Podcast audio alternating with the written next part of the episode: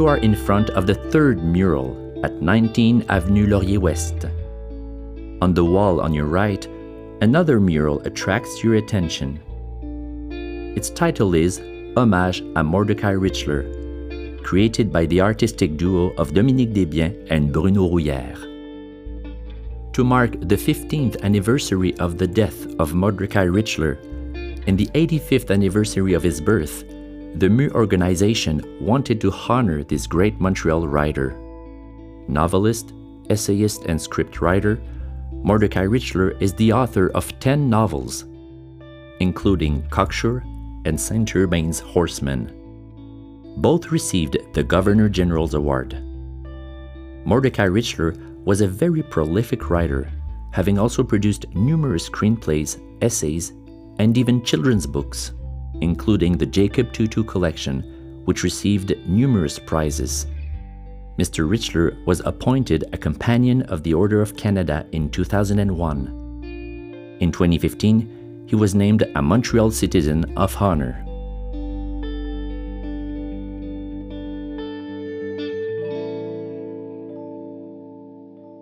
The mural was installed on Laurier West, steps away from Saint Urbain. The location was deliberately chosen because that was the street where Mordecai Richler grew up, and it served as the landscape of many of his novels.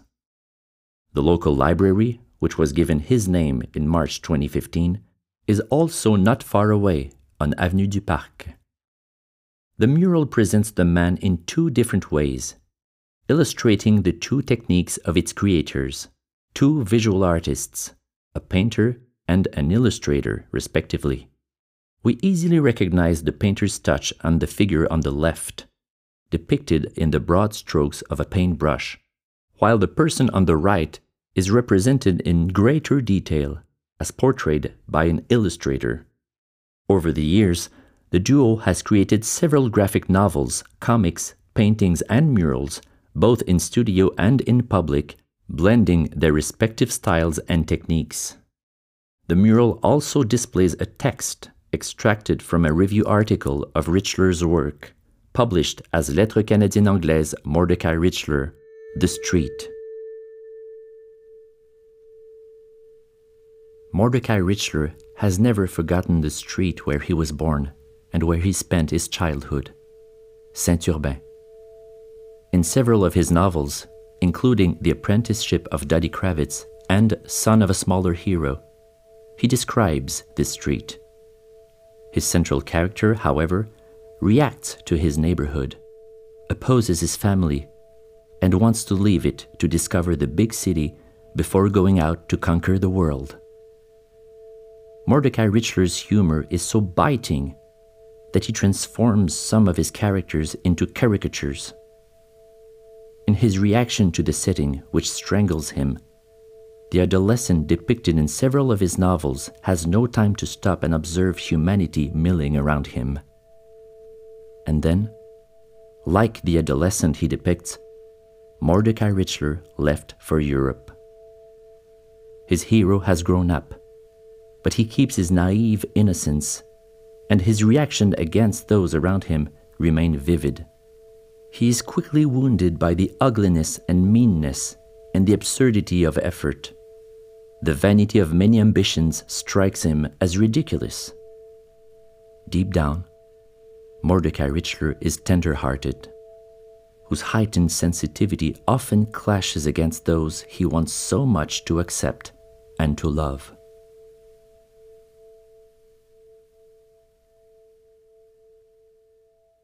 A multidisciplinary artist, Dominique Desbiens starts in 1990s in Montreal with cartoons by directing several publishing projects. He also works in illustration and design through the graphic conception of posters, book covers, record sleeves, and editorial illustrations. In 2007, he publishes an art and poetry book, Humans Need a Predator, in which his drawings, photographs, paintings, sculptures, and murals illustrate his views. His journeys as a painter evolves through many exhibits and other events, including large-scale public performances and live painting.